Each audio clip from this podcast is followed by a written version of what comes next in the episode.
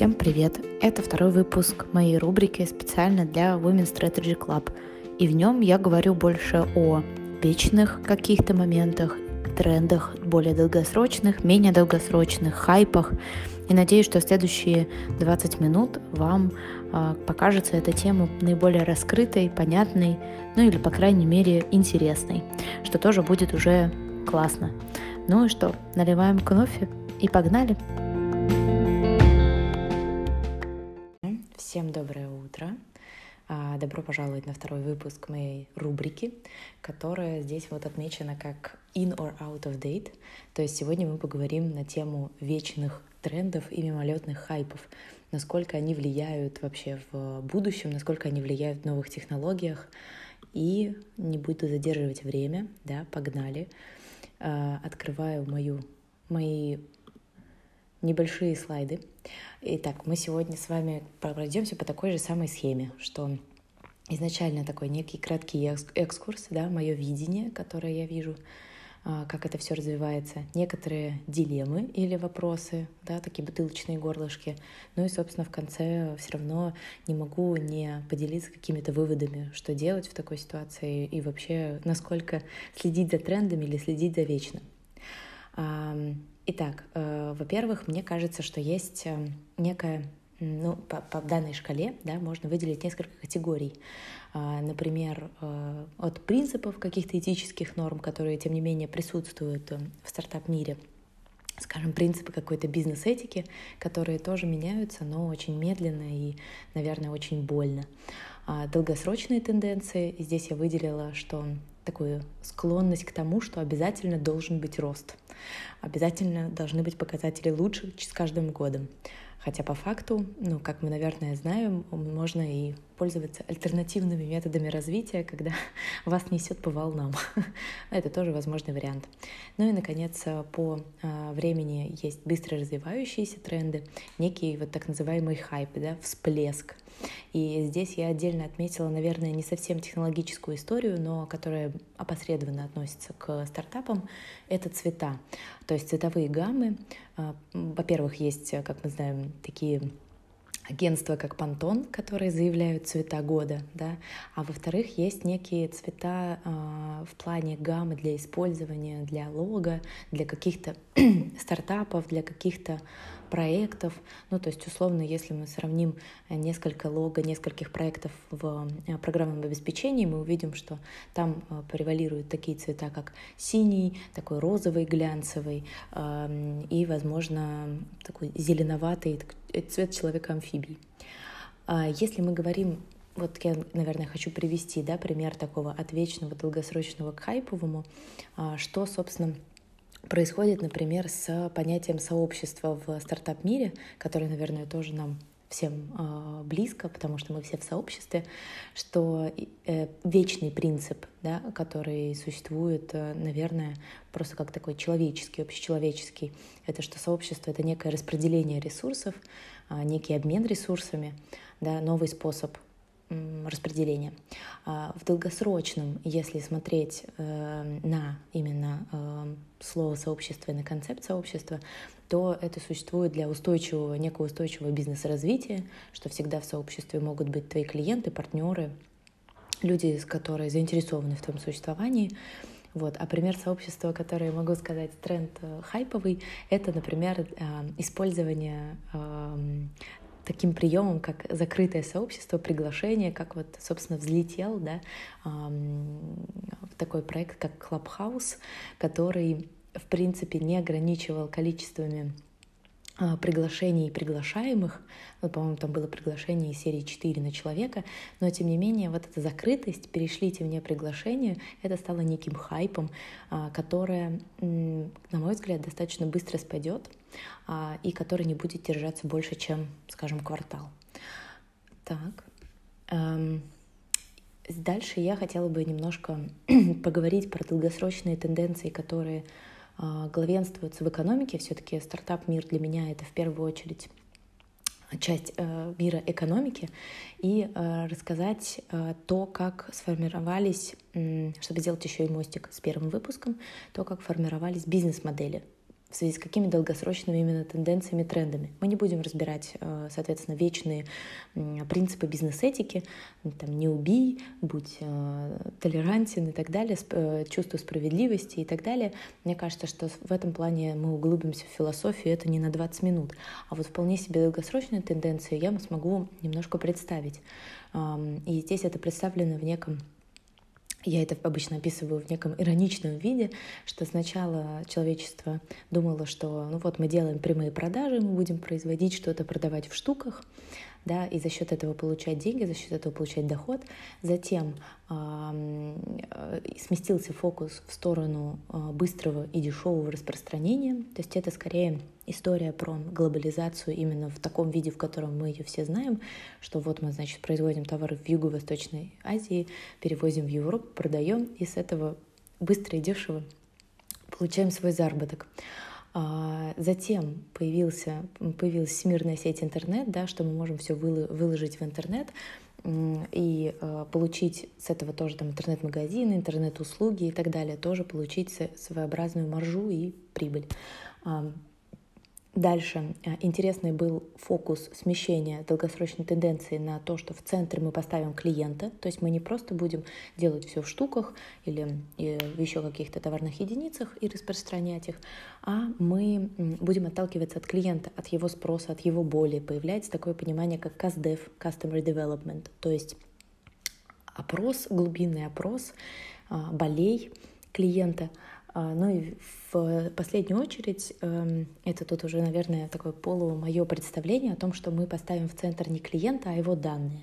То есть мы будем отталкиваться скорее не от того, что клиент, э, как, какая боль чем решается, это мы уже можем вычислить по большим данным, и, собственно, э, непосредственно в данные и все перерождается. То есть мы а, смотрим на то, куда кликает клиент, на что, чем он интересуется, на что фокусируется внимание и так далее. То есть это такая, знаете, есть, есть такое понимание в социологии филогенез и онтогенез, ну, то есть развитие человечества и развитие самой компании.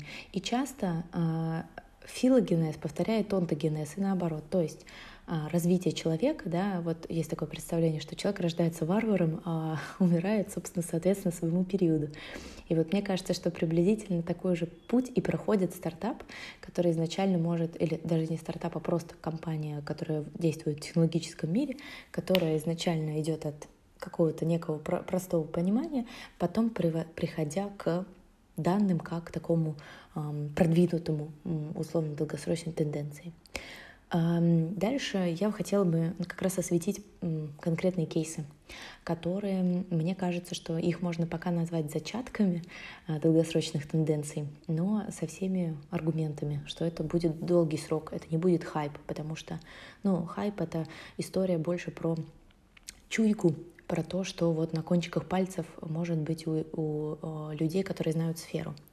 И среди технологических я выделяю искусственный интеллект, как, естественно, становящийся такой э, гигиеничной уже технологией для любого проекта.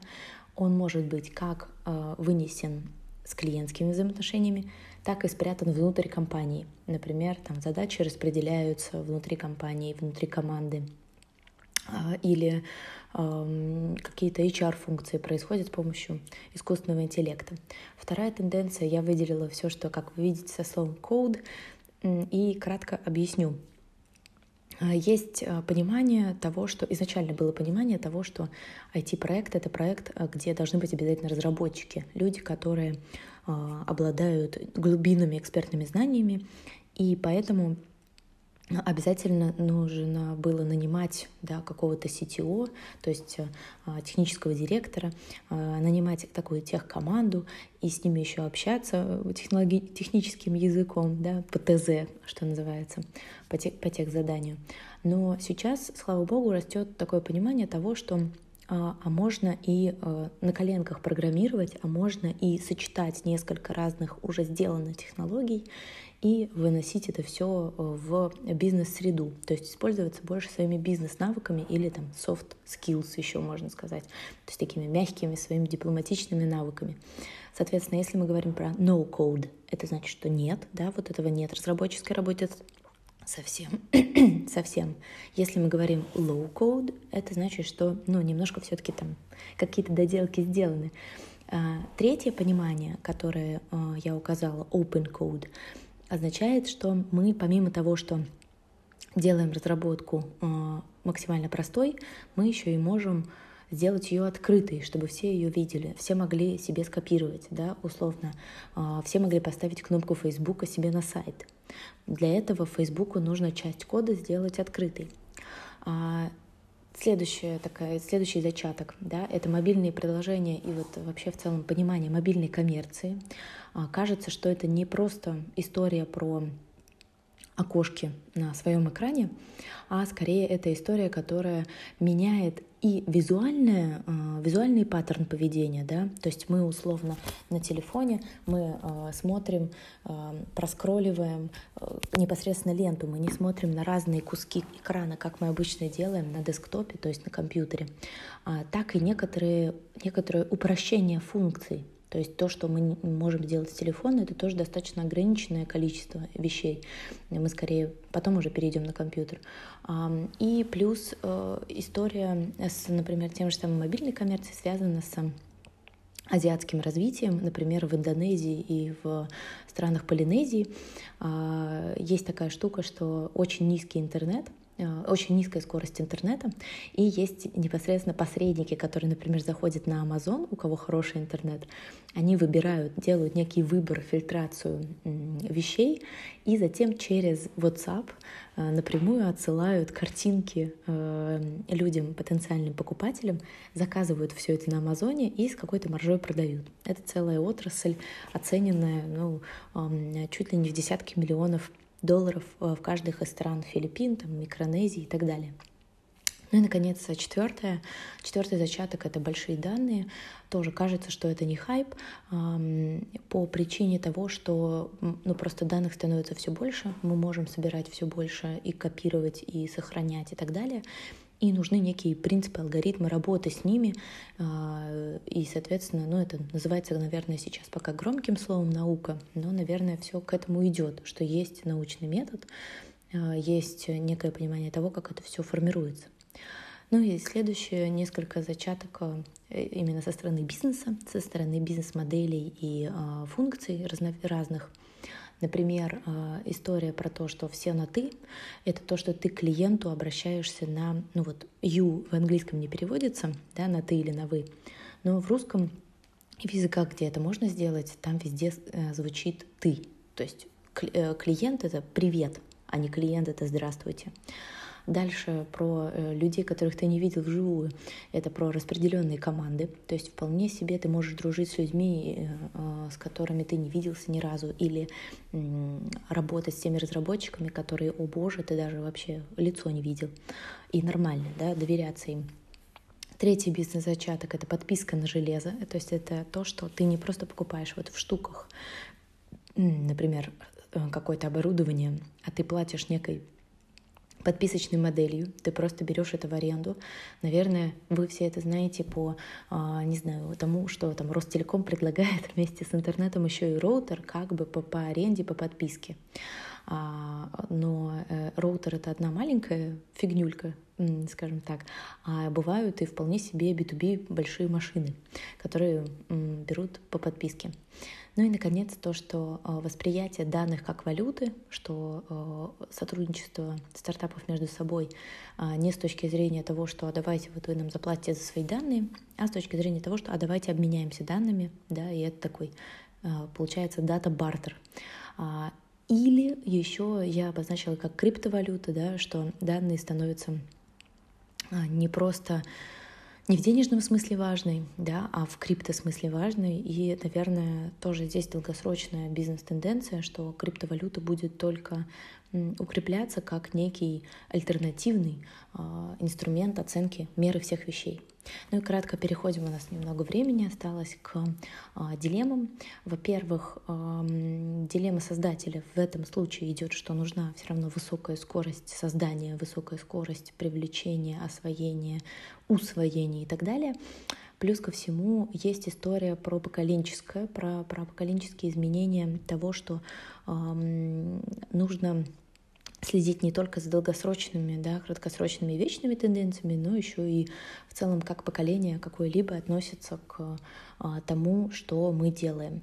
А, это скорее идет по немного другой шкале. А, по шкале вот как раз-таки такой генерационной, да, по шкале там кто ты, бумер, X и так далее.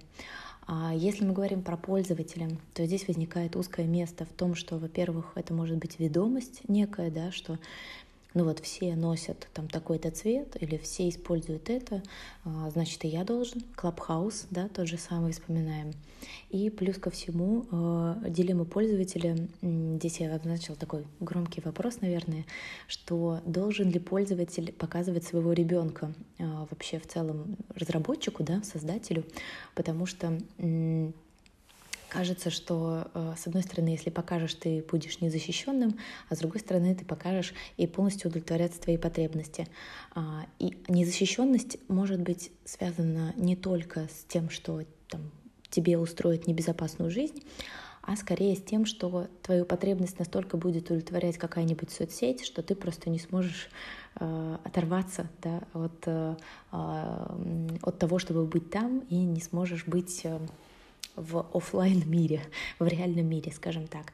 Ну и дилемма системы из-за того, что растут все эти тренды, тенденции и постоянно многое что меняется, происходит дискредитация фундаментального знания, а, происходит понимание того, что вот как раз, например, в образовании, да, что можно не учиться в университете, можно освоить курс э, на какой-то онлайн-платформе, что, на мой взгляд, не очень правильно, потому что все равно некое фундаментальное знание формирует э, мышление, а затем уже, то есть любое высшее образование первое важно, а затем уже действительно можно осваивать профессии а, других э, сфер, э, просто потому что уже есть некая система ценностей и некая система мышления. Что мне с этого? крайний, крайний вопрос. А, во-первых, эм, что важно, что тенденции и тренды ассимилируйте только для себя подходящие, что, ну, то есть не, не обязательно гнаться за всеми. И если у вас, э, не знаю, нет нигде серого цвета или похожего, не надо его использовать как цвет 2021 года. То есть не надо подстраиваться, не надо делать так, чтобы тренды управляли вами. Все предпосылки. Затем а, применяйте тенденции только при подходящих целевых аудиторией. То есть, условно, если аудитории важно следить за трендами, то тогда вы следите за трендами. Если это не совсем важно, ну, как-то нет такого прям а, must-have, как это говорится, то вы можете это спокойно пропустить, не надо навязывать, опять же. А, ну и третьим, наверное, есть история про то, что все-таки стоит прислушиваться к тому, что новое — это хорошее, забытое старое, а, в сочетании с новыми инструментами.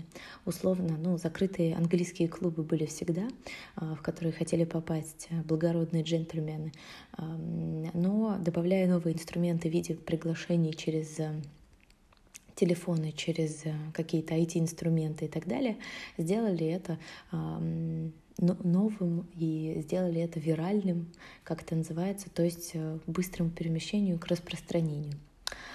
Вот э, такие мои выводы. Я надеюсь, что я уложилась, да, даже в, ровно в 20 минут. И всех благодарю. Сегодняшний выпуск вот прошел у нас под эгидой вечных трендов их и хайпов. А следующий выпуск у нас посмотрим мы на другую шкалу, на мегатренды, снижаясь к очень локальным вещам, да, что мы можем видеть, как это отражается и так далее. Всем спасибо.